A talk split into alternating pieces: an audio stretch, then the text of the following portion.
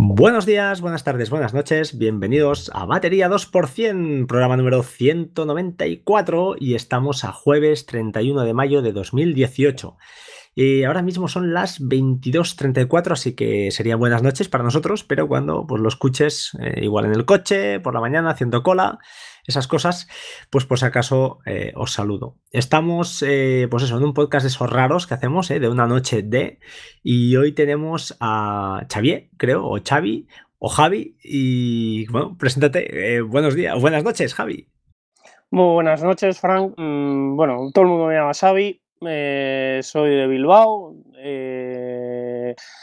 Tengo un blog que se llama orgullososfriki.com y bueno, es un blog personal que tengo desde el año 2009, desde marzo más o menos. Y nada, pues es un blog de temática dispar, donde hablo sobre mis hobbies, eh, la tecnología y, en los últimos años, pues temas informáticos, más que nada sobre todo temas de NASes, MacBook, eh, Mac etcétera, un poquito de todo. Perfecto, pues sí, sí, la presentación, la idea era, pues eso, eh, un poquito, no sé cómo nos, eh, nos entablamos conversación un poquito a través de Twitter, fue nada, un par de tweets muy rápidos. Yo hace tiempo que no sé por qué te seguía, no, no me preguntes, supongo que pues algún retweet que vi ya te, te enlacé. Y nada, te propuse, pues eso, que pasaras un rato aquí con, conmigo, si podemos, a ver si no nos despierta la niña y esas cosas. Y, podemos hablar un poquito de lo que, bueno, pues un poquito de redes, eh, sobre todo el tema de red local, que, pues como has dicho, ¿no? En tu página, orgulloso de ser friki.com, la verdad es que el nombre es muy bueno. Y hay un conjunto de, ya veréis, hay un conjunto de entradas hay desde, como he dicho, el tema NAS, tema, sobre todo un poquito de proyectos personales. En mi caso, en su caso, perdona, eh, pues me ha gustado mucho este de, la red local, que ahora lo hablaremos, y un tema también de actualización del Mac Mini, que también ha sido muy, muy bueno. Pues oye, ¿te parece? Empezamos. Eh, la idea es un poquito, explícame pues qué configuración de red local tienes tú en tu casa, qué aconsejarías un poquito, así, si te parece, pues vamos hablando un poquito de lo que, de lo que tenemos y lo que y cómo lo tenemos montado. Y de alguna manera, pues la idea es em, dar algún apoyo o alguna noción a alguien que esté dudando si pues meter un switch o no meterlo, si meter el, router en modo puente o no. Si te parece, pues empezamos, empezamos con esto, un poquito cómo tienes tú la red montada en casa. Vale, Frank, pues empiezo. Bueno, yo tengo un proveedor local de internet Mm, se llama, bueno, no vamos a decir nombres, casi no hacemos publicidad. Eh, Mejor que no. Eh, y él me puso un, un, cable modem o un router, como lo queráis llamar. Eh, lo que primero que hice fue, después de descubrir la opción, porque hay que descubrirla, es convertirlo en un cable modem sin más y luego conectarle y un router un router para que me diera mi servicio de wifi, vamos a decir, para que fuera para que manejara mi red, vamos a decir, para que fuera él el que, el que hiciera de CHP, es decir, que me asignara las IPs por la red, etcétera. Mm, luego, aparte de esto, yo soy he tenido problemas eléctricos en mi casa y entonces lo que hice fue poner un SAI, un sistema de alimentación ininterrumpida, es decir, una batería que lo que me hace es proteger de un golpe eléctrico, de un golpe eléctrico, bueno, de un corte eléctrico incluso, pero también de una sobrecarga de mi, bueno, de mi, de mi proveedor eléctrico. ¿Vale? Y entonces, aparatos, vamos a decir que yo considero que son críticos, como son mi ordenador, el cable, el, el, router de, de, mi, de mi proveedor de servicios, el router mío que es un Asus, eh, que luego hablaremos sobre él, y por ejemplo también mi Mac y alguna serie de aparatos que considero que son críticos los puse por detrás del SAI. Es decir, conectados al SAI, perdón. Una pregunta, eh, el, DHCP, eh, que para que la gente, bueno, supongo que la mayoría lo sabréis, pero el DHCP es el que nos, el que nos reparte IPs a los aquellos aparatos que se conecten y que no tengan IP fija, luego hablaremos un poquito de todo esto. Eh, ¿Cómo lo tiene? ¿Te lo sirve tu router de operadora o te lo sirve Asus? No, mi, mi router de operadora solo me da una IP, una IP pública, y yo por detrás, el FHP lo gestiona el router mío. Eh, el router perfecto, perfecto. El Asus, y luego tengo, sí que tengo unas IP fijas, es decir, hay una serie de equipos que por una serie de condiciones yo considero que tienen que tener IPs fijas. Por ejemplo, una impresora, eh, mi Synology, es decir, mi NAS, mi disco duro en red, mi, por ejemplo, el propio router tiene que tener una IP fija. Eh, y entonces, lo que, lo que yo hago, vamos a decir, lo que yo considero para darle una IP fija, por ejemplo, es que tenga cable, cable de red conectado. Todo aparato que esté conectado por cable de red, que tengo ojos conectados por cable de red, están conectados con una red con una IP fija. Es decir, que si yo siempre voy a esa misma IP, sé exactamente qué aparato tengo. Genial, genial, claro. Muy bien, pues es una buena estrategia, ¿no? También, la verdad es que luego tampoco entraremos mucho detalle de rangos de IPs y tal, pero la idea un poquito es esa, ¿no? Que en este caso, y es como el mío, exactamente igual, yo no tengo SAI, estoy... Es de esas cosas que siempre tengo ahí apuntadas y estoy a punto, estoy a punto, pero como no es un cacharro que pueda toquetear, sino que estará ahí a un lado trabajando y, me salvará la vida alguna vez, es de esas cosas que me, resisto y creo que tendré que, al día que tenga un susto con el NAS o algo, pues supongo que acabaré, acabaré cayendo. No sé si fue tu caso también, que fue después de, un susto de estos que tarda luego cinco horas a reconstruir los discos y estas historias, que, compraste un SAI o lo tenías muy claro que, esa la opción. Pues mira, el SAI yo empecé con uno que me regaló un compañero que traba rota la batería, pero lo que es la parte electrónica eh, eh, funcionaba. Y entonces lo que hice fue ponerle una batería por hacer pruebas a mi red. Y de repente vi que cuando se caía la red, mm, cuando había un corte eléctrico que, teníamos de vez en cuando en mi casa, pues tenía un evento que me, enviaba el email, se mantenía mi Synology, se mantenía perfectamente, lo único que decía, oye, me he protegido. Vale, perfecto. Y luego, además, yo ya le hice, vamos a decir, una serie de movimientos al NAS para que me avisara. Más que nada por saber, por tener un poco de constancia de cuándo se apaga, cuándo no se apaga, etcétera. Eh, una cosa que te, quería comentar, mira, justamente, si te parece, comentamos el modelo del SAI, que no hay, no hay ningún problema, lo pondremos en las notas del programa. Yo te lo pregunté, me acuerdo que te lo pregunté, porque yo, la primera cosa que uno cuando compra un SAI tiene que tener claro es que la vida del SAI es limitada serán dos años, serán tres años, pero la batería acabará, acabará cascando porque está 24 horas, eh, en principio está conectado y no sé si es que, no sé, no sé, cómo están diseñados realmente, pero sí que sé que la batería casca. Entonces hay SAIs con batería mm, intercambiable y hay SAIs que en teoría mm, no es intercambiable o mm, que, bueno, en principio no lo es, pero bueno, hay maneras y como este caso creo que nos vas a decir que, que hay hasta un vídeo de YouTube ahí como, cómo cambiar la batería. ¿Es tu caso o, bueno, has podido experimentar algún cambio de batería? ¿Has hecho alguna cosa de estas o, todavía no lo has eh, sufrido? El que me regaló mi compañero de trabajo, eh, le teníamos que cambiar la batería y le cambié la batería, era de 300 VAs, que es una medida, vamos a decir, y le cambié la batería y la verdad es que se la puse en dos minutos. Es eh, desconectar un tornillo, era de la, de la marca APC, y entonces era desmontar un tornillo, conectar dos clavijas y bueno, y sacar, y sacar la batería antigua que pesaba como un ladrillo, porque son baterías o de mm, eh, parecidas a las de un las de una motocicleta, vamos a decir.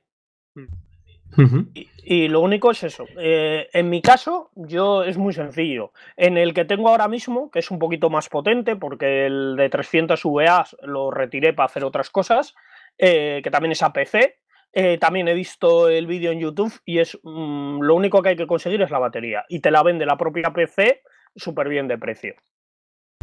Vale, esto es importante porque ya te digo, yo estuve mirando, no recuerdo la marca ahora, unos muy, muy guapos, la verdad que son muy chulos, mm, en teoría con batería intercambiable. Luego, bueno, hay el tema de que te dicen que te proporciona señal senoidal perfecta a los 50 Hz, que es lo que, bueno, la, la, frecuencia de, la alterna que tenemos en, España. Y bueno, y estas cosas al final creo que lo que dices tú, cualquier NAS, ay, perdón, disculpad, cualquier SAI, en principio, eso sí, yo quería que, fuera compatible, en mi caso con Synology, que se integre bien con el sistema, que en este caso a PC eh, sí que vi que, porque metiste alguna captura o algo, el sistema es compatible, ¿no? Con, con Synology es, es, integrable en su, en su DSM, en su sistema operativo. En los dos casos que he tenido baterías 6 APC, los dos casos han funcionado perfectamente. Es más, he recibido las notificaciones, tengo control sobre... Yo lo tengo conectado, en la batería, el cable de datos, lo tengo conectado al al Synology y tengo control de... Es más, puedo acceder desde los ordenadores con un programa, eh, acceder a cómo está la batería. ¿Y tienen aplicación para ellos? ¿Desde, desde el teléfono también puedes? Lamentablemente, no. Vale, vale. Vale, vale, se me ha ocurrido ahora. ¿eh? Se me ha ocurrido ahora porque digo, ostras, qué, bueno. No, es, una, es un software, eh, ahora mismo no me acuerdo el nombre, es portable de Windows y creo que tenía versión Mac, pero es de terceros, no es ni siquiera de APC. Vale, bueno, este es un contra, un fail, pero bueno, si desde, desde el propio NAS puedes verla, también puedes desde el propio DSM, puedes ver el estado de la batería o no, desde ahí no. Sí, también. Solo puedes em, configurar mensajes. No verla y lo que pasa es que si quieres ver eh, voltajes y demás, es preferible la aplicación esta que te digo yo. Vale, vale. En el, en el DSM te da unos datos muy básicos, muy te dice el porcentaje de carga, eh, si está protegido, si no está protegida, si está cargando, pero no te da datos técnicos que a mí en parte me interesaba. Vale, este que propones tú creo que es de 500 volts ampere, creo, no creo, no recuerdo ahora, y eh, dispone eso sí de cuatro tomas que ahí hay el tema del Shuko o, el, ya te lo diré, o el otro el otro sistema que no me sale ahora, que es el que propones yo, el más habitual es el Shuko. Exacto, el no me salía. Eh, me has dicho que tiene, mm, espera un segundo, 540 vatios. Eh, y lo que pasa es que el que tú me ponías, que es con Thomas Chuco, tiene un pequeño problema. Ofrecen cuatro tomas Chuco. En cambio, en el mío, tengo yo que es con Thomas y Ek, que son las tomas que se utilizan mayoritariamente, sobre todo en tema de servidores, para conectar a un rack o, o en, algunos casos también se utilizan para, otros, para otro tipo. Y entonces, este tipo, eh, te vienen en este, en el que yo tengo, te vienen seis salidas. Mm, interesante, por tema de espacio, ¿no? Porque es una, forma un poco diferente. La IEC es la típica de. Puedes encontrar en muchas torres, ¿no? Muchas torres de PCs y eso son, son IEC, creo, ¿no? Sí, eh, es verdad. Las fuentes de alimentación son IEC. Lo que pasa que dentro de IEC hay muchos tipos. Está el modelo modelo 13, eh, luego tienes que andar buscando, vamos a decir, el cómo se llaman entre ellos conectores, vamos a decir. Yo tengo una tabla que saqué de internet con todos los el listado de, de que. Lo que pasa es que luego tienes que estar buscando esos cables.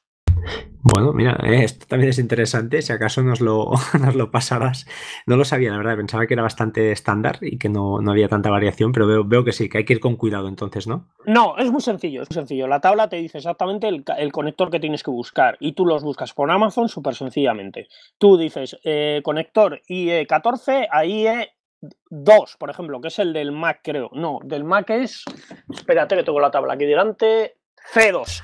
C2. Perfecto, perfecto. por ejemplo, hace poco acabo de comprar yo el, conector para conectarlo al, al SAI y lo he cogido por Amazon con esa, con esa esto, con esa, con esa denominación. Configuración. Muy bien, pues oye, tema SAI creo que lo tenemos más o menos liquidado. Consejo, he comprado un SAI. Os lo dice uno que no, que no tiene, pero que creo que deberé, deberé caer porque si no al final...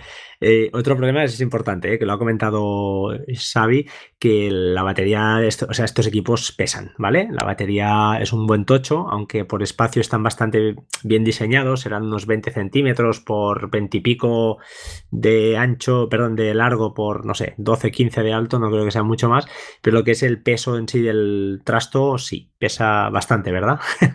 Pues yo creo que unos 5 kilos por debajo la pata.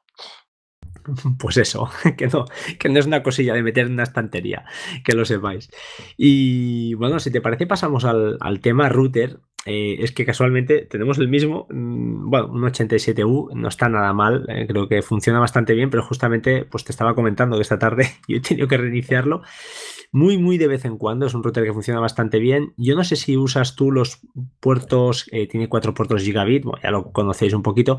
Yo no los uso los puertos gigabit, uso solo el One para intentar aligerar un poquito. No sé si afecta o no, pero bueno, eh, un switch de cuatro posiciones o de ocho vale cuatro chavos hoy en día, no es caro. Y, la verdad es que yo lo uso así, no sé tú cómo lo tienes montado. Yo tengo un par de, Switch de, de 8.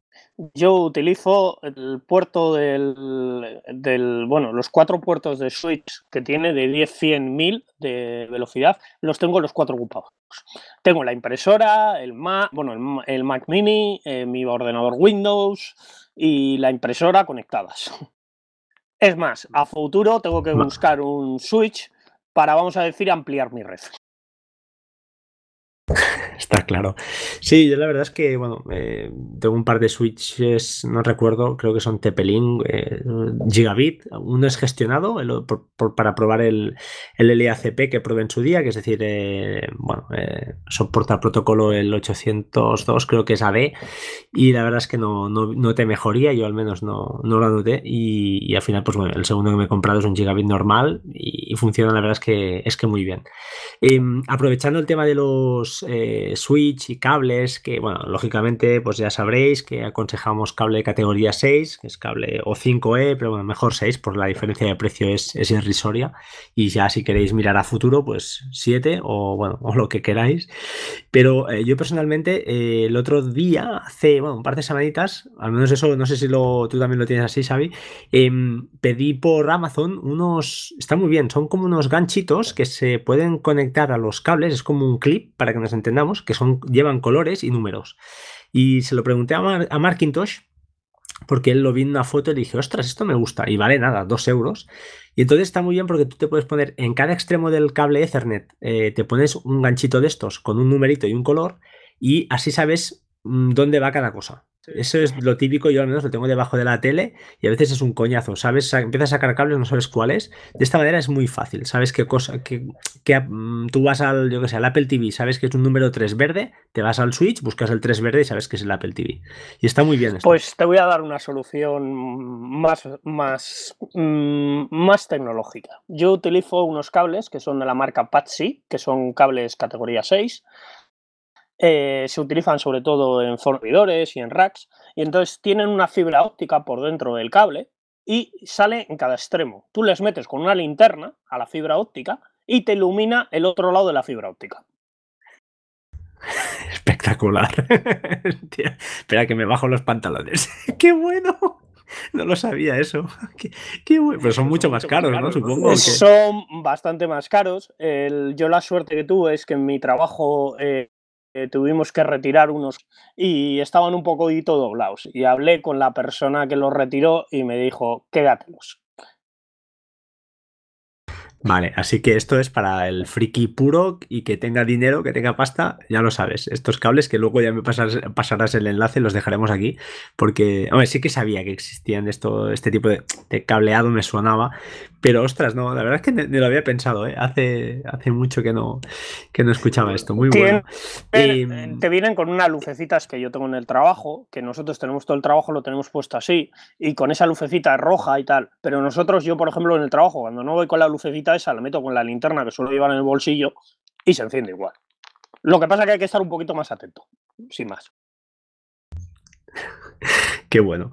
Vale, eh, pues bueno, tema cables también lo hemos pelado rápido. Em, tema router, te quería comentar, es verdad, el firmware Merlin, ¿qué? ¿Lo tienes instalado? ¿Lo vas a instalar? ¿Ventajas que le ves? Yo no he, he investigado mucho con él, no, la verdad es que el firmware original me cumple, para los cuatro filtros, los dos puertecitos, la VPN que tengo ahí de reserva por si me falla la del NAS, pero poca cosa más. No sé si tú nos puedes pues, eh, pues, dar un poco de luz en este tema.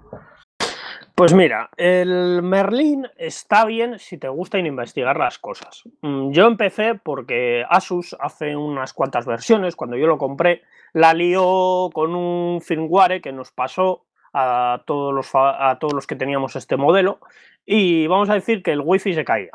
Y entonces, averiguando, averiguando, pues saqué Merlin utiliza parte de ese firmware, pero hay cosas que se las, vamos a decir, las maneja por otro lado. Y tocando, tocando, pues me lo instalé. Y la verdad, a mí me parece que va mejor en algunas cosas. En otras, pues es bastante más complicado. Yo lo tengo, pero lo tengo en prueba. lo tengo, vamos a decir, llevo pues dos años y medio con él, pero vamos, siguen pruebas. Yo que el tiempo es limitado para todos y a veces cuesta, cuesta sentarnos, ¿eh? escoger una cosa y va, voy a ver qué, qué pasa. La verdad es que me gustaría, yo también, esas, de esas cosas que, de vez en cuando, pues va, voy a dedicarle una semana y media a ver si puedo, pero es que en el router ya eh, pasé lo suyo, con una chorrada además, que creo que lo comenté en el podcast en su día, que me volví loco eh, para configurarlo, porque el burro de mí me, me encabezoné. Eh, tema importante, si metéis el router en modo puente, el router de Telefónica, de Movistar, lo que sea, Acordaos de que cuando configuréis vuestro router Asus o lo que sea, siempre, siempre conectado por cable a la máquina, al portátil. Nunca lo hagáis vía Wi-Fi como lo estaba haciendo yo y no me funcionaba como debía funcionar, aunque técnicamente o teóricamente sí que se podría, pero me estaba fallando una chorrada y, al final siempre equipos conectados por cable al menos para configurarlos. Luego, ya una vez esté configurado el router, pues bueno, si quieres entrar para administrarlo, lógicamente pues desde el iPad o desde, desde donde quieras te conectas y oye, hay que abrir un puerto o hay que o cerrarlo, lo que queráis. Estas cosas se pueden, se pueden hacer sin problema. Pero para la primera configuración sí que entiendo que también estarás de acuerdo conmigo en que usar el cable es un tema importante, ¿no? Por supuesto que el cable. Yo soy el wifi es para la gente de ordenadores no críticos. Los ordenadores críticos van conectados por cable. ¿Y la impresora? ¿Cómo la tienes? Yo no tengo impresora ¿eh? en casa del herrero, pero ¿la, ¿por cable o por Wi-Fi? ¿Tienes lo típico, un Google Cloud no, de conectada por cable de red. Es, más, la pedí especial eh, para que tuviera cable de red. Estos, estos puristas de... Está claro que, no están... Es más incómodo, quizá, pero sí, a, la larga te evitas muchos problemas, ¿no? No, no solo te evitas problemas. Es que mm, yo tengo una brother y lo primero que hice fue desconectarle el wifi porque era un poco promiscua. ¿Qué quieres decir con promiscua? Pues que se ponía a repartir, se ponía a repartir wifi. No sabemos por qué, se ponía a repartir wifi. Entonces lo primero que hicimos, cable de red y a la venga. Vale, vale. Qué bueno. Vale, eh, ostras, eh, espera un momento que me voy a tu página que, te he perdido ahora. Eh, a ver, un momento. Ah, vale, vale, sí. Eh, no, es que estaba mirando ahora, porque lo cierto es que en su. O sea, os comento, en su página web, si tenéis alguna duda al respecto de, eso, de cómo se monta una red local en casa, una red normalita, ¿eh? No redes de 10 gigabits que estoy viendo que algún loco llamado Majosan está probando por ahí, redes normales ¿eh? y corrientes de estándar, pues echad un vistazo porque además el tío eh, se ha currado un esquema. dime, dime. Que en Majosan lo que pasa es que no mucho dinero. no lo digas eso en voz alta, que eso ya lo dirá él. Pero la, verdad es que el esquema es, el estándar que deberíamos tener, al menos estos que nos gusta, pues, o que tenemos un NAS, que tenemos algún equipo que pues más sensible. Eh, SAI, router en modo puente y tener un router pues que para la hora de gestionar puertos y como lo que dicen muchos podcasters de estos tecnológicos como ahora eh, Decar, que también estaba encima de todo este tema, pues bueno, si queréis a tener un router pues un poquito más, no diré seguro, sino al contrario, más, em, más seguro en cuanto a calidad, a no tener cuelgues, comportamientos raros que a veces pues los routers de Movistar o yo recuerdo en su día pues abrías un puerto por por este entorno que tienen y luego en teoría estaba abierto pero en realidad estaba cerrado. Evitaros cosas raras pues bueno un router en modo puente siempre siempre va bien. ¿has probado algún router mesh o tú como yo vives en un piso normal y los que tienen mansión y esas cosas igual sí que les les, les va mejor nosotros en principio no yo no lo necesito no sé si es tu caso eh, no, yo, yo vivo en un piso normal y corriente. De momento no tengo la mansión. Eh, cuando la compre, pues ya tendré que buscar posibilidades. Pero creo que soy de más bien de tirar cable. Vale, eso también.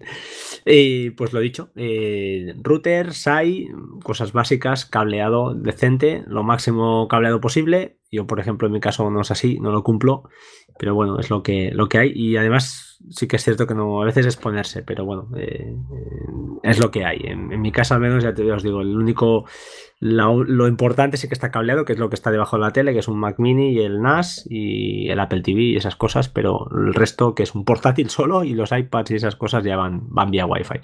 ¿Alguna cosa más que me haya olvidado del tema LAN? ¿Alguna cosita que se te ocurra o que quieras recomendar por ahí? se me ocurre una cosa. Si vais a poner un router de estos de los proveedores de servicios, eh, vamos a decir, de los Telefónica y demás, eh, buscar primero, cuando lo vayáis a poner en modo puente, buscar primero la página web. No hagáis como yo, que me volví loco mirando la configuración del mío y hasta no encontrarlo y dije, Oye, voy a mirar en la página web de, cliente y entonces ahí me venía la opción.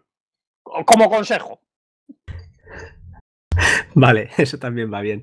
Y tema importante también, bueno, a nivel de seguridad, sí que, eso sí, no, no vamos a hacer un programa de seguridad, pero sobre todo el WPS bueno, si no se usa, aunque hoy en día es más seguro y tal, pero si no lo usáis, desactivarlo, que no cuesta nada.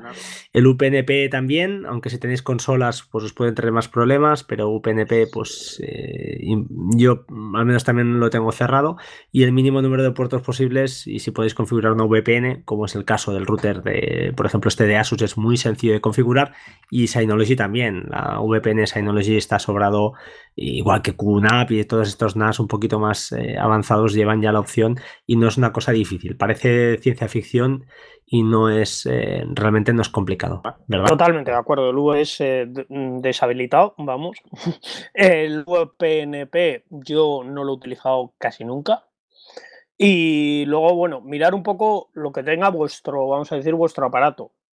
Mm, mirarlo, mirar la configuración y si tenéis dudas, poned en internet, que siempre os lo explican, hay alguien que te lo explica y si no, preguntar que seguro que alguien os puede responder.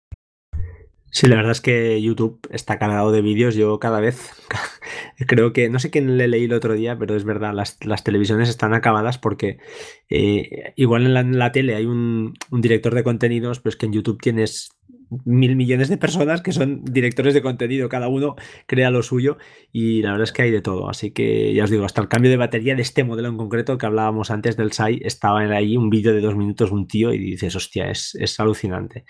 Ah, hoy en día lo tenemos bastante más fácil, ¿eh? que hace, yo me acuerdo bueno, yo no sé si tú lo has vivido, pero yo viví en mi época universitaria montar PCs con los jumpers y el modelo de la placa base y hacer cosas. Y era, estabas tú solo, ahí no. por supuesto que los he conocido, por supuesto que los he conocido. Y los IDE, y los, el máster, el esclavo y todo este tipo de cosas. Sí. Hostias, arrancar, montar una máquina de cero y arrancar en Windows, yo qué sé, 95 y hostia, y funcionar era eh, la repera, pero a veces había cuelgues, no sabías por qué y tenías que mirar, no, si pones este jumper aquí y este de la placa base, todo era tocateando placa base con un manual que venía y te tenías que buscar un poquito las, porque según lo que comprabas, los materiales que comprabas, pues tenías que configurar los jumpers de una manera o de otra. La verdad es que una época en la que estabas solo, estabas solo, estabas tú y los amigos que tuvieras cerca, no había nada más. Pero bueno, era una época que se investigaba más también.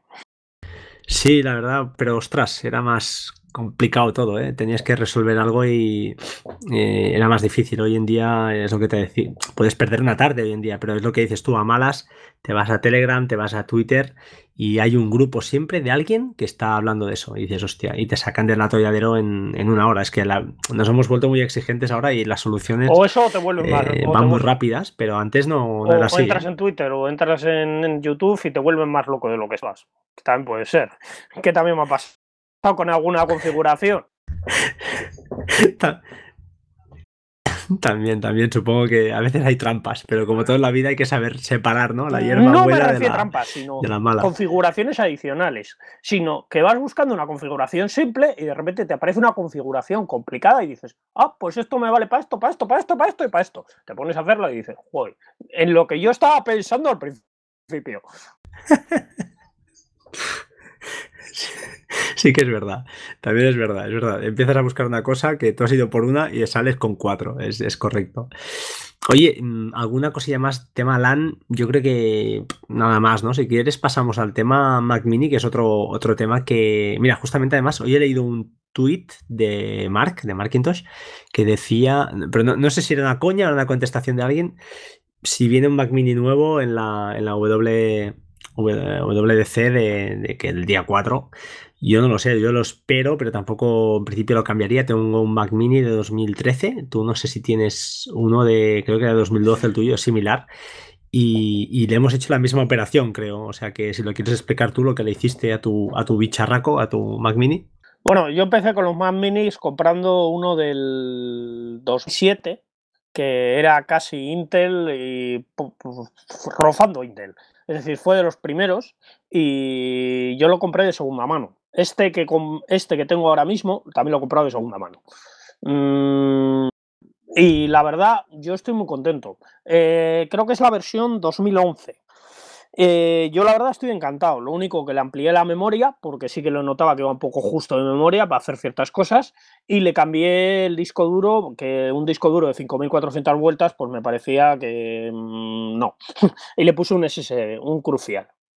Pues mira, yo lo, un poquito lo mismo. Yo lo compré por, por Wallapop, así de claro, y de segunda mano en 2012. Lo primero que hice fue cambiarle la, meterle RAM que es muy fácil, la RAM, no recuerdo que me costara nada porque esta es muy fácil de acceder, es quitar los tornillos de abajo creo y se accedía muy deprisa. Era abrir la tapa. Pero, pero, Correcto, pero lo que es más jodido es cambiar el disco. ¿eh? ¿eh? meter un disco SSD a un Mac mini hay que tener herramientas y paciencia porque hay un par de pasos críticos de que hay que pegar el tirón, así de claro. Y bueno, hay unos cuantos tornillos. Yo me tiré una tarde casi, si no recuerdo mal, un par de horas largas eh, con un vídeo de YouTube ahí parando y arrancando. Y al final, la verdad es que fue la primera, pero, pero bueno, que es una operación ya más más delicadita, ¿eh? es con más tiempo. En 10 minutos no lo tienes. No, pues la memoria en 10 minutos lo tienes. Eso sí, si no la montas mal o no la montas del todo bien, mm, puede ser que tardes un poquito más.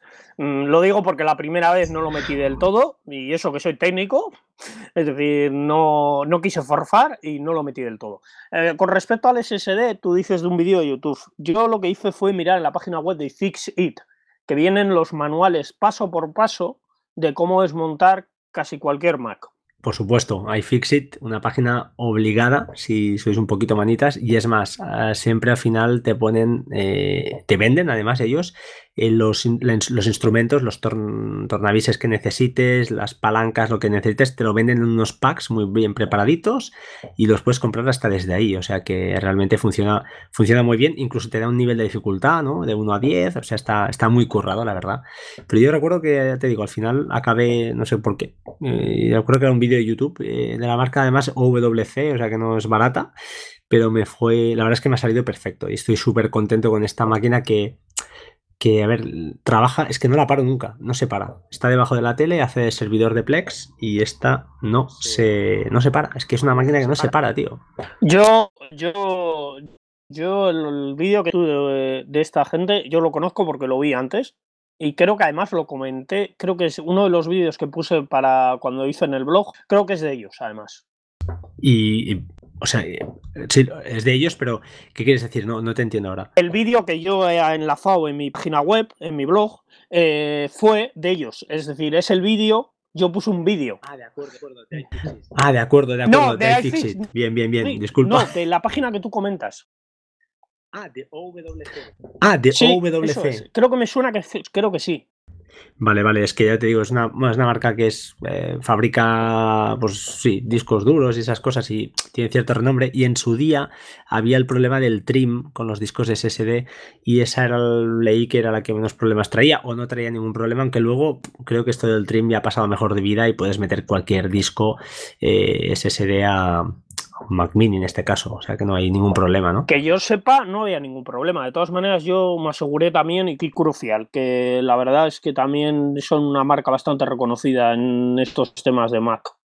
Sí, sí, sí. De hecho, creo que la memoria que compré creo que es crucial. O sea que más o menos todos vamos a parar un poquito al mismo, al mismo saco. Eh, no sé, yo eh, ¿qué hace el Mac Mini en tu, en tu caso? Eh, ¿Está siempre encendido? ¿Hace alguna función así con Hegel? ¿Está de servidor? Está, ¿O es una máquina de sobremesa o una más? Es una máquina de sobremesa, es uno de mis PCs de sobremesa. Lo tengo con un software que utilizo de tema de facto. Y, pero vamos, es un PC sobremesa. Lo utilizo muy de vez en cuando porque tengo un PC Windows con el que trabajo normalmente. y, pero vamos, es uno, uno de los que utilizo. Pero no, el servidor para mí en mi caso es el Synology, el NAS. Pues oye, has nombrado NAS, vamos a hablar del NAS un poquito, aunque hay, bueno, ya sabéis que hay un par de podcasts súper punteros, ¿eh? Cultura NAS y, Naseros, que son dos, eh, cualquier cosa que duda que tengáis, y de allí, no lo penséis. Pero bueno, me interesaba también en, en tu caso un poquito si realmente usas el NAS solo como repositorio de datos y de backups o también estás usando la VPN del NAS o eh, qué usos le das este, a, este, a, este, a este bicharraco. Pues en mi caso, el NAS en un principio eh, hace muchas cosas. Es más, yo tenía antes un modelo anterior, un DS, un Synology DS213J, que se me quedó cortísimo de memoria, RAM y de CPU. Es más, mm, en una de las fases de las que hablaba de la entrada esa, era cambiar el NAS. Era la tercera fase, pero me lo he saltado y lo hemos empezado la tercera. En, vez de empezar por la primera, he empezado por la tercera. Y entonces, en mi caso, el NAS eh, es, ahora mismo es un 718 Plus eh, con 2 GB de RAM. En un futuro lo ampliaré a más memoria. Lo que pasa que el dinero, la economía manda. Como a todos. Más, yo he cambiado también los discos que tenía hasta ahora. Tenía unos discos duros de 3 teras de Western, Western Digital. No, son. Sí, de Western Digital. Son unos discos duros especiales que tienen 5 años de garantía que son los compro porque los discos duros me los como como si fueran palomitas y entonces compré estos porque son los únicos que me aguantan. Y entonces ahora con el nuevo servidor cogido en vez de Western Digital que estaban muy caros la marca de Seagate, pero también con 5 años de garantía. De creo que son de 6 teras. O sea, no tienes los red, tienes los black. Eh, los red a mí me han dado un muy buen resultado. ¿eh? La verdad, yo he tenido discos red de 3 teras y ahora estoy metiendo alguno de 6. Y los de 3 llevan eh, exactamente y además 24-7 sin parar. Y que no me ha petado ninguno de momento. Con la mala suerte que tengo, seguro que me peta mañana, pero, pero a día de hoy no. Y tienen 5 años, eh. cuidado con la broma. 5 años. Pues yo llevo en dos, tres años, tres Seagate. Mm, no son ni red ni nada, son Seagate normalitos. Y los tres mm, con dos años y un poquito, y un mes, dos años y un par de días. Bueno, hay que decir que los discos de, para NAS están optimizados pues para eso, para que el, no sé exactamente la, tecnología cómo funciona, pero creo que es un tema de aguja, de de cabezal, básicamente que, que cascan por esto. Entonces están preparados pues para, para eso, optimizar un poquito más el uso de, del cabezal y no creo, ¿eh? creo que va por aquí la cosa. Y entonces, pues bueno, por eso entiendo que, que tiene esa durabilidad eh, más acentuada. Lo, como dices tú, los black, los black creo que son los pata negra, ¿no? Y claro, garantía de 5 años ya son palabras mayores, la verdad. Sí, los, los como si fuera pata negra. Eh, sí, de momento yo de los eh, Western Digital no los he tenido que cambiar. Eh, han pasado dos años y poco. Es más, he vendido el Synology anterior que tenía con esos discos duros. Le he pasado la garantía al otro chico que me lo ha comprado. Y estos, los Seagate, de momento no han dado ningún problema. Y esperemos que no den problemas porque no tengo discos duros como tenía en el otro disco duro en Spare, en repuesto. Muy bien. Pues eh, genial. La verdad es que ¿usas Hyper Backup o no? ¿Utilizas Hyper Backup para hacer copias encriptadas en la nube o alguna cosa de estas? ¿O dejas la copia en local y, punto? No, no, no, no utilizo. Ah, es una de las cosas que te quería comentar ahora, de lo para lo que yo utilizo el NAS. Yo, para mí, es el servidor de ficheros de algunas cosas. Es servidor de Plex, Time Machine, de los ordenadores Mac para que se haga una copia de seguridad contra el servidor NAS. Es el servidor de Invoice, que es una aplicación de contabilidad que he conseguido ponerlo centralizado en el NAS. servidor de Calibre, el software para los libros electrónicos, y de un software que vamos a decir que se llama COPS, que lo que hace es sacar una versión web de lo que tienes en el Calibre. Ostras, te quería comentar, parémonos aquí, porque justamente eh, YouGeek hablaba hoy de, o ayer, perdón, de Calibre. Eh, la verdad es que eh, Calibre tiene aplicación propia para, para el NAS. Esta de COPS es verdad, he visto una entrada, además, creo que hay una entrada en tu, blog. Em, ¿Es también una aplicación que se instala fácilmente o hay que ir por vía terminal, hacer algún invento raro o es sencillo de configurar? Pues en un principio, mm, con la configuración que el chico francés que la desarrolló mm, para Synology, eh, estaba un poco complicado. Entonces yo lo que hice fue hacer un manual de cómo, cómo hacer la configuración.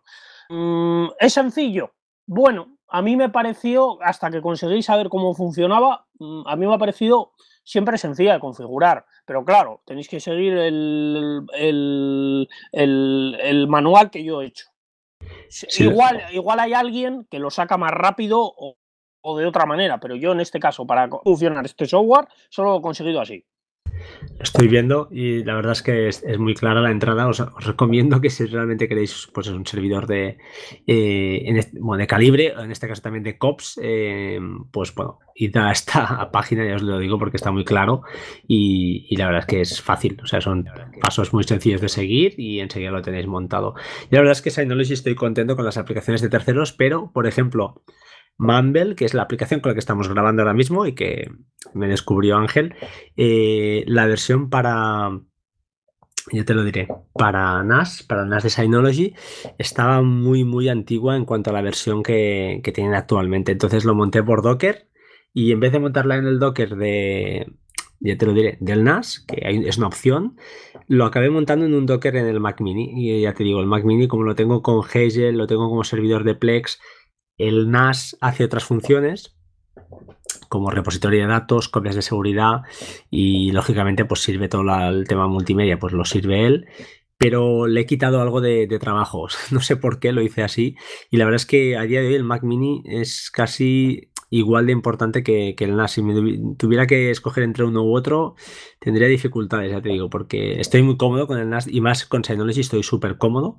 eh, pero, pero es una herramienta que le di mucha caña y bueno, todavía de hecho tira, da, da mucha, mucha caña, hace, ejecuta buenos servicios por ahí que, que me va muy bien, pero la he dejado un poquito más como herramienta realmente que funcione, que no me falle y que no me traiga problemas, ¿sabes? No quiero manosear mucho por ahí. Quiero que la cosa funcione y fluya. La verdad es que estoy contento. Por cierto, han sacado una versión 6.2 que no sé si es actualizado. Yo todavía no. No he hecho la actualización. No, todavía no lo he hecho, creo. Es que esta mañana he actualizado. Mm, porque a mí me llegan a través de SMS eh, los avisos de actualización. Sí, es una de mis configuraciones adicionales que le hice al Synology aparte de los cortes de energía, etcétera, que es una configuración que te permite el Synology. Sí, la verdad es que el tema de avisos en Synology, bueno, igual en QNAP exactamente lo mismo, yo creo que son muy parecidas. Eh, la calidad y la cantidad de avisos que puedes configurar es, brutal. Yo eh, lo tengo, no sé recuerdo, creo que instalé además eh, una aplicación que se llama, ostras, no me recuerdo, algo de notification y, me envía las notificaciones a través de ahí. como tú has dicho, hay varias maneras de hacerlo y la verdad es que todo el tema este de actualizaciones, de cortes de suministro, cuando no hay, ha perdido conexión con el NAS, está muy cuidado y, bueno, es bueno que sea así, porque al final son herramientas que en principio están pensadas pues, para eso, para estar 24 horas, 7 eh, días a la semana, eh, trabajando por detrás, ¿no? Eh, dándote esa, esa tranquilidad.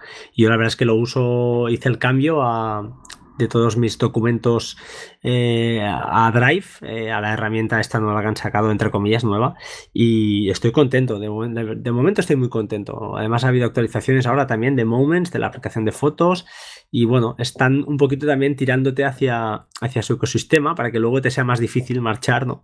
Pero la verdad es que funciona muy bien. Sus herramientas este, funcionan realmente bien. No sé si tú has probado alguna de estas. No he probado ninguna. Es más, eh, tengo pendiente probar Drive. Lo que pasa que, claro, mm, yo de momento estoy funcionando con el de Google y de momento me va muy bien. Es más, yo tengo sincronizado, hay una aplicación de Synology que se llama Synology Cloud Sync, que lo que te hace es de una carpeta o de varias carpetas que te lo sincroniza contra Drive. Yo lo tengo configurado automáticamente, por ejemplo, y a mí me funciona muy bien. En cambio, esta que tú has dicho, el Synology Drive, todavía no lo he probado. Es más, cuando me la has mencionado, he estado buscando información sobre ella y me ha parecido que es muy parecida a lo que hace Google Drive. Sí, sí, es muy parecida. ¿eh? Es una sustitución de. De hecho, lo han hecho con toda la vista. Es una interfaz muy parecida a Google Drive. Y, la idea es que sustituya, entre comillas, a DS File en cuanto a, a la hora de, tener pues, eh, los usuarios del NAS su propia nube personal con una gestión sencilla que puedan compartir de una manera fácil ficheros, carpetas, te permite crear carpetas de equipo, es decir, usuarios del propio NAS que tengas configurado, que yo no sé en el tuyo, en el mío no, tengo yo y poca cosa más, yo soy el y mi mujer, pero bueno, nada, soy yo. Pero en caso de una pequeña empresa, por ejemplo, pues puede tener un equipo de cuatro o cinco tíos que, estén dados de alta ya en el NAS, puedes crear una carpeta, una shared folder, una carpeta compartida, y ya le das, eh, la nombras como carpeta de equipo y ahí todo lo que metan ya tienen acceso directamente. Está muy currado, la verdad es que está muy bien hecha. Y alguien me ha dicho que había tenido problemas, yo la verdad es que con estas actualizaciones, las últimas, eh, funciona muy bien. Tengo otra historia que hemos hablado aquí en el podcast varias veces que se llama Resilio y es una aplicación de sincronización que sería equivalente, a ver cómo te lo diría yo, sería equivalente a, ya te lo diré, a, un Cloud Station. No sé si lo habías usado Cloud Station, es decir, tú pones un fichero en el NAS y se replica pues en tu móvil y en el móvil de tu mujer, por ejemplo. Eh, es una manera de, es como un como un torrent, entre comillas, eh, como un Dropbox, pues eh, propio. Y la verdad es que, pues bueno, eh, funciona, funciona muy bien, funciona realmente bien. Resilio es una aplicación de terceros y tiene aplicación para el NAS. Y la verdad es que yo es la que estoy usando en cuanto a, sincronizaciones. Pero, ya te digo, Drive estoy encantado con ella. Últimamente, ya te digo, la interfaz está muy, muy trabajada, está muy bien, la verdad. Yo la verdad es que la tengo pendiente de usar, mm, de mirar, pero vamos, mm, está en, como digo yo, en la lista de pendientes. bueno, supongo que es cada uno, cada loco con su tema. Además, por tiempo, entiendo que no todo el mundo tiene, no todos tenemos ni mucho menos el tiempo que nos gustaría para dedicar a, a todos estos hobbies. Y bueno, eso es bueno, ¿no? También porque, bueno, uno investiga más por un lado, el otro por otro, y bueno, entre todos hacemos un poquito de, comunidad. Así que, bueno. Oye, hablando de Google Drive, entiendo entonces que usas eh, nubes públicas. Eh, bueno, ya sabes que todo el tema de la privacidad, y yo tampoco soy un paranoico. Ah, pero bueno, intento, he intentado con esto de Drive, como te decía, de, de la aplicación de Synology, pues intentar quitar todo lo que es documentación más sensible. Mm, por ejemplo, pues yo que sé, algún DNI que hasta ahora lo tenía encriptado, pero lo tenía ahí, pues prefiero tenerlo yo en mi propio NAS y que se quede aquí mm, por manía, ¿eh? al final es un poco por manía y como dices tú, con Cloud Sync puedes sincronizar, como dices tú, Google Drive, Box, cualquier OneDrive incluso, con tu NAS, pero mm, yo tengo algunas carpetas como este tipo de información, no las sincronizo en la nube, las tengo solo en el NAS. Si pasara una desgracia, pues sí, pierdo las fotocopias para que nos entendamos, perdón, los escaneos del DNI los pierdo, bueno, sí, pero es algo que que como hago copias encriptadas eh, con hiper backup, también podría recuperarlas. Y son cosas que no cambian con el tiempo. Un DNI es un DNI, cambia cada 5 o 10 años, no, no más. No sé si tú utilizas eh, Google Drive, utilizas Dropbox o estás, trabajas tranquilo con estas, te sientes seguro. En mi caso, yo soy también un poco paranoico con temas de seguridad. Es más, es parte de mi trabajo. Eh, lo que yo guardo en Google Drive Mm, si no lo tiene la NSA, mm, los chinos y algún servicio de información más, poco le va a faltar.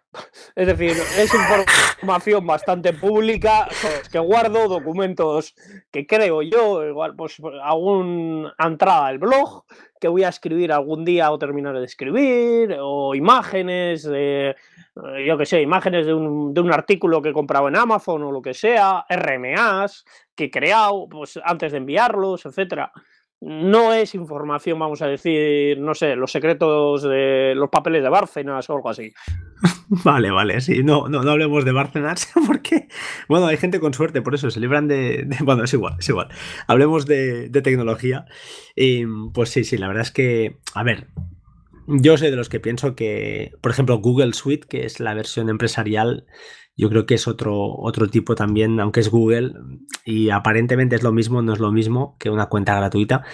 No sé hasta qué punto tienen acceso a la información, pero bueno, si están ofreciendo esta vía de pago empresarial, entiendo que tendrá otras condiciones y será mm, con alguna privacidad más, aunque lo que decimos, no siempre, si realmente vais a guardar cosas pues delicadas, pues bueno, mejor un NAS que lo tienes controlado y, está más o menos bien securizado, pues eh, siempre es mejor ¿no? que no colgarlo por ahí, que nunca sabes lo que, lo que te puede pasar. A ver, yo el tema Google Suite, eh, perdón, Suite eh, por ejemplo, mi pareja es profesora y ellos utilizan en el instituto y en todos los institutos donde ha estado, vamos a decir, de la enseñanza del País Vasco, utilizan productos de Google. Mm, francamente, no sé si utilizan además los de pago, que paga el, vamos a decir, educación de aquí del País Vasco. Mm, francamente, no sé si lo habrán pensado con temas de ya. Mm, pero vamos, no lo sé. Bueno, ya te digo, es, al final es muy personal y tampoco no, no entremos en, temas, pero la verdad, cada uno que, escoja lo que, lo que crea conveniente y, punto. O sea, ya está. Oye, ¿alguna aplicación? Mm, entiendo que tú usas todos los sistemas, por lo que me he oído y te he más o menos leído. Utilizas Windows, utilizas eh, Mac OS, utilizas Android, utilizas iOS. Eh, para iOS específicamente o para Mac, alguna aplicación que, no sé, que a ti te realmente te interese, mm, que hable, no sé, que uses a gusto, Hazel, alguna aplicación de estas que digas, ostras, no sé, ¿qué quieres comentar para ir cerrando ya un poquito? Y, o si nos quieres contar algo, ¿eh? tú mismo, lo, que tú, lo que tú veas, pero en principio habríamos cumplido con las expectativas del guion, son 50 minutos más o menos. ¿Alguna aplicación que tú digas, ostras, eh, esta no es muy conocida y os la puedo recomendar? O, o bueno, alguna historia que nos quieras contar había olvidado comentar es que el Asus con Merlin admite eh, scripts. Admite scripts, por ejemplo, que yo es el que he estado intentando montar y el que he conseguido, vamos a decir, un pequeño manual de cómo se instala. Por ejemplo, es que cuando cambia la IP pública, vamos a decir, la IP que nos otro proveedor de servicios, eh, eh, que te lo envíe por email. Entonces, eh, yo ahora mismo eh, no lo he conseguido montar, pero he conseguido un pequeño manual que he encontrado por ahí, porque la página web de, Merlin no te viene muy bien explicado cómo hacerlo. Entonces, hay que saber de comandos, etcétera. Entonces, yo estoy intentando conseguirlo. Y entonces, esto es lo que te admite, por ejemplo, el Asus frente al Fuare, vamos a decir, oficial, de, del, de Asus, vamos a decir, que Merlin sobre el, sobre el, el firmware oficial te, admite más, eh, más VPNs, eh, incluso que el router sea tu VPN server, tu servidor de VPN. Bueno, esto creo que la, oficial, yo no eh, tengo un servidor de VPN montado eh, en, el, router, eso sí que lo permite, eh, en principio por defecto. sí, pero creo que admitía el Merlin, te permitía tener varios servidores conectados.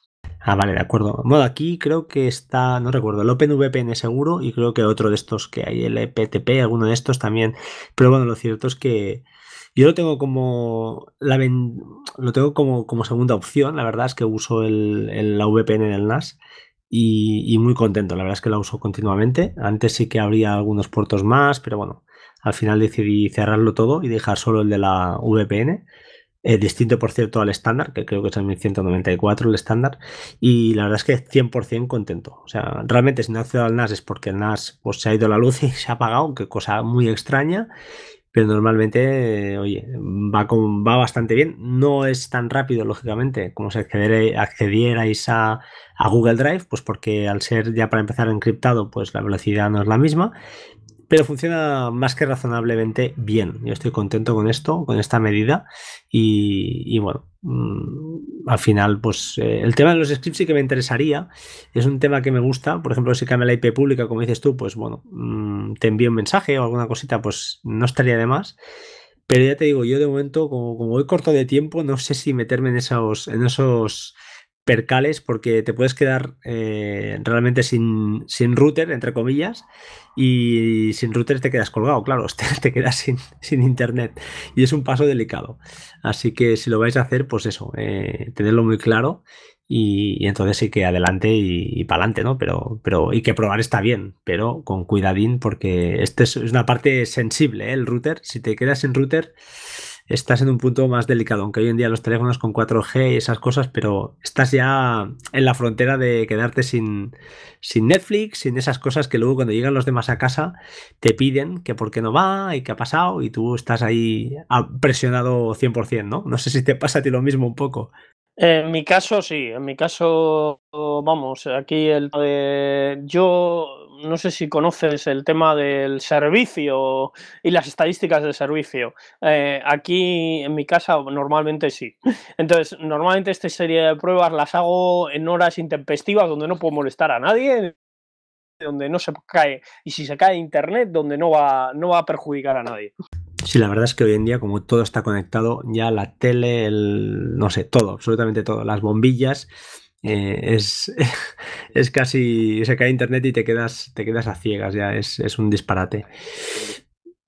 Bueno. Y además es una de las cosas que siempre pongo, que siempre que vas a hacer un cambio de estos, hacer copias de seguridad y siempre bajo tu propio riesgo. Meter un router, un, un firmware de Asus, si lo tenéis nuevo, no lo hagáis porque podéis perder la garantía, etcétera. Es decir, bajo vuestra cuenta y riesgo. Yo siempre os lo, pongo mm, cuando es el blog.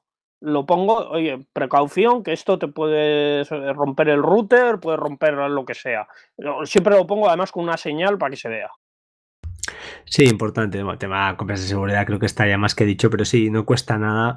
Estos routers además es muy sencillo, siempre tienen, tienen una opción para, para hacer un backup y son ficheros pequeños, así que si luego pasa algo, pues oye, puedes volver donde estabas de una manera más o menos eh, sencilla.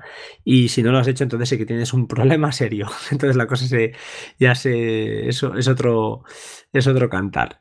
Oye, mmm, Tema domótica, no, no, no, está en el guion, ¿eh? te pillo así. ¿Tienes algo montado? ¿Tienes algún homebridge o alguna historia montada en cuanto a domótica en casa? ¿O home assistant, alguna historia de estas? ¿O todavía no, te has metido en estas cosas? Tengo metido eh, dos cosas. una regleta, vamos a decir, eh, domótica, es decir, que esa serie de horas, la controlo a través del móvil, la enciendo, la apago una cámara webcam de estas que de 360 grados, que podías, bueno, 270 mejor dicho, en vez de 360.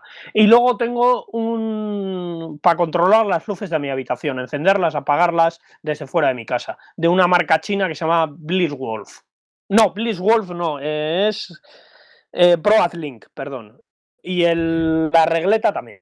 Ostras, ProAdLink, esta marca justamente hace nada he comprado yo un, un cacharrito que no recuerdo el nombre en Amazon, 20 euros, sencillo, que lo que hace es convertir em, por cierto, recomendación de Markintosh, ¿eh? no idea mía. Bueno, recomendación. Él lo compró y yo me piqué y lo compré también. yo también. Y la verdad es que va bastante bien si lo que quieres hacer es convertir la señal de, tu televisor, de un aire acondicionado, etcétera, la quieres convertir y... El RM1. RM1. Pues creo que es el Lo tengo yo en mi cuarto. Pues uno de estos hemos comprado, no sé si es el 1 o el 3, y, bueno, lo que haces al final es convertir esta señal de radiofrecuencia, que es radio, la conviertes a, Bluetooth y, de hecho, pues desde el móvil ya con una aplicación. Sí, dime, dime.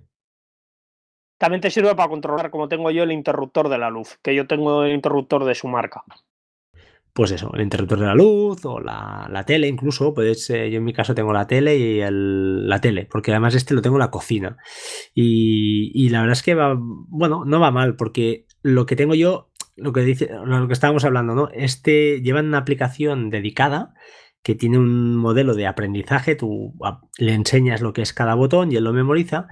Y luego el siguiente paso es eh, utilizando alguna aplicación tipo Homebridge o Home Assistant, que son ah, pues bueno, aplicaciones eh, de código abierto que permiten pues em, añadir eh, a ver cómo lo digo, ¿eh? permiten añadir multitud de accesorios de estas de terceras marcas, de marcas de terceros, en este caso ProAdLink, y lo que haces es que a través, en mi caso, por ejemplo, de HomeKit, es decir, la aplicación nativa de iOS para controlar un poquito la domótica de casa, puedo controlar directamente, en este caso, la, la televisión de la cocina. Es decir, saltas la aplicación dedicada para no tener una aplicación para cada cosa, porque al final supongo que nos pasa a todos. Tienes una aplicación para la cámara, una aplicación para el aire acondicionado, una aplicación para el Broadlink y acabas loco. De esta manera, pues lo tienes todo centralizado, en mi caso, en, HomeKit, que aunque no es la mejor, bueno, sí que sabes que es la nativa y que poco a poco pues irá, irá mejorando y lo tienes todo en un sitio. Eh, la verdad es que este Broadlink no, Broadlink no está mal, eso sí, importante, no funciona pues para todo el piso, te funcionará para una habitación y si quieres meter otra en el comedor, pues te necesitarás comprar otro. No son caros, son creo 15, 20 euros. La verdad es que no está nada mal. No sé si tu experiencia ha sido también positiva. Sí, menos cuando alguna vez se le va la pinza un poco al aparato, pero la verdad es que va bien. De vez en cuando a mí me apaga las luces de mi cuarto. pues vaya, a mí de momento no me ha fallado. Pero ya te digo, eh, claro, lógicamente el, eh, es un, precio. Eh, es un error puntual. es un error puntual. el precio que tienen estas cosas en principio son más que nada para juguetear un poco con ellas y lo que dices tú, si de cada 100 veces te falla 3, pues bueno, lo damos por bueno. No son cosas críticas que digas, ostras, que yo qué sé, eh, se apaga esto, me quedo sin oxígeno, por decirte algo, ¿no? Son cosas menos, menos triviales y, eh, perdón, más triviales y más, más sencillas. Así que bueno, si os gusta toquetear y jugar un poco, pues es domótica barata y que, te pueden dar una experiencia pues de, para distraerte un, tiempo, ¿no? El interruptor, yo la verdad lo compré más que era bonito y era un poco un aspecto no de un interruptor de luz. Y yo cuando vi que se podía conectar de manera domótica, lo hice y la verdad lo he utilizado un par de veces. Y de vez en cuando, cuando se me apagan las luces de mi cuarto, que eso yo creo que es un fallo, pero vamos, la verdad que, que funciona bien y es recomendable para hacer tus pinitos. Si quieres algo más serio, pues ya te tienes que ir a otro tipo de marcas. Sí, sí, está claro.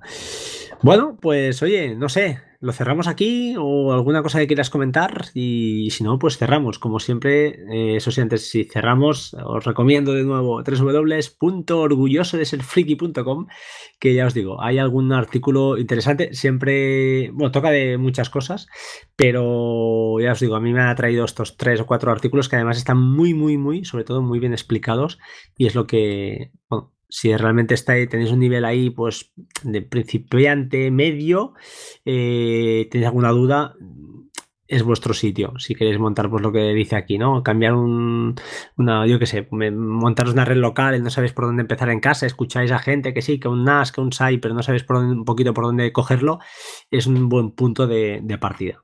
Así que si quieres, pues te despides o lo que tú creas conveniente y cerramos. Nada, muchas gracias por la oportunidad, Fran. Y nada, pues ya muchas gracias por todo. Y con esto es todo. Esto es todo, amigos. sí, la verdad es que, bueno, eh, lo dije ya, lo vuelvo a repetir antes de despedir. Eh, cualquier oyente, alguien que tenga algo que contar, mm, bueno, estoy abierto a, grabar, nos quedamos un día, grabamos 40, 50 minutos, una hora, hoy ha salido una hora, pues una hora, y oye, nada, así también os estrenáis, que bueno, tú ya sé que eres más, un poquito más veterano haciendo algún podcast, pero pero bueno, eh, aunque siempre da miedo a veces porque te pones un micro y es otra, otra, otra sensación extraña, eh, la verdad es que es bonito que también los que están al otro lado pues escuchen voces eh, diferentes y puntos de vista diferentes. Así que sin más, pues chicos, lo cerramos aquí. gracias por estar con nosotros y como siempre, sed buenos. Chao, chao. Hasta pronto. Chao, chao.